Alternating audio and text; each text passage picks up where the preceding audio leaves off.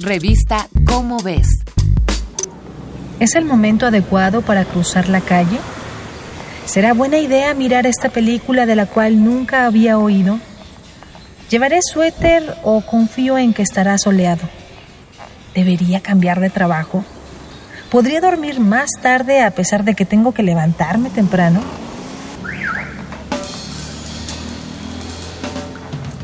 A pesar de la disparidad de consecuencias adversas que podrían ocurrir si cualquiera de estas situaciones sale mal, podemos entender en general que estamos hablando de situaciones de riesgo.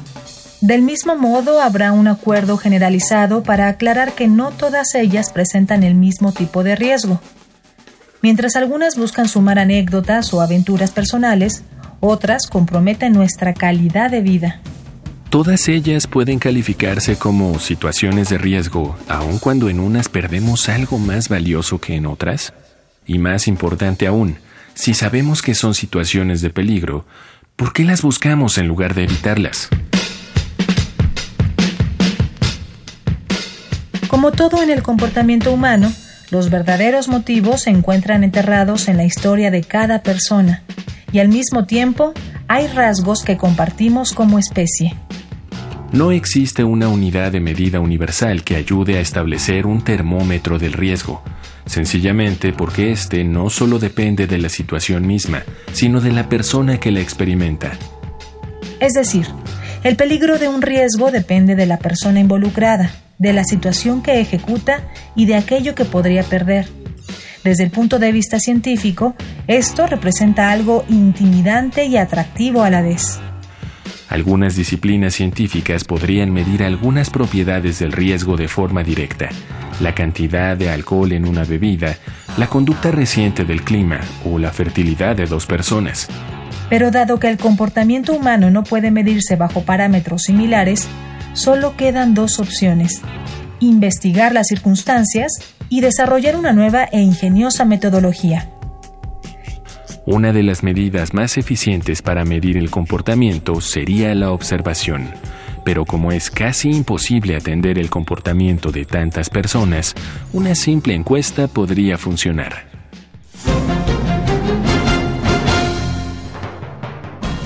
El gran problema cuando hablamos de encuestas sobre correr riesgos es el alto número de respuestas falsas que obtendríamos de ellas. Es decir, no es lo mismo decir que queremos saltar en paracaídas a estar ya sobre el avión a unos minutos del salto. Así responderíamos la segunda pregunta. ¿Por qué nos resulta tan atractivo el riesgo? Mientras no haya una respuesta que podamos comprobar con método científico, diremos que por el entorno social. Tan solo imaginemos una situación de riesgo cotidiano comer en un restaurante exótico al que nunca hemos entrado. Es muy distinto decidir a hacerlo en soledad que si estamos acompañados por un conocido, un viejo amigo o todo un grupo de amigos. Pensemos en la unidad más sencilla de cooperación, dos personas. ¿Qué ocurre cuando estos dos individuos se unen para lograr un objetivo común dentro de una situación que implica riesgos? El Grupo de Investigación de Psicobiología del Desarrollo de la UNAM tiene mucho interés en la respuesta. Por ello, ha establecido experimentos mediante tareas y juegos que constituyen símiles de lo que ocurre en la vida real. Y aún así, existen muchas otras variantes en juego. Por ejemplo, ¿alguna vez hemos cuestionado por qué la esperanza de vida es menor para los hombres que para las mujeres? Todo parece indicar que en algún punto de la construcción social de los roles de género se estableció que los hombres pueden poner a prueba su masculinidad al enfrentarse a distintos riesgos. Los hombres aprovechan estas situaciones para destacar entre sus semejantes y al mismo tiempo para llamar la atención de las mujeres, aun cuando ellas no incentiven este comportamiento.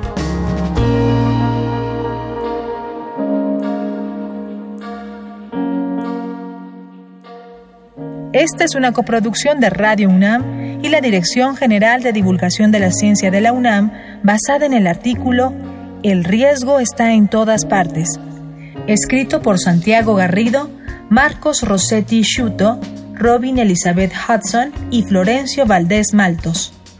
Si deseas saber más sobre los riesgos, consulta la revista Cómo ves, la publicación mensual de divulgación científica de la UNAM.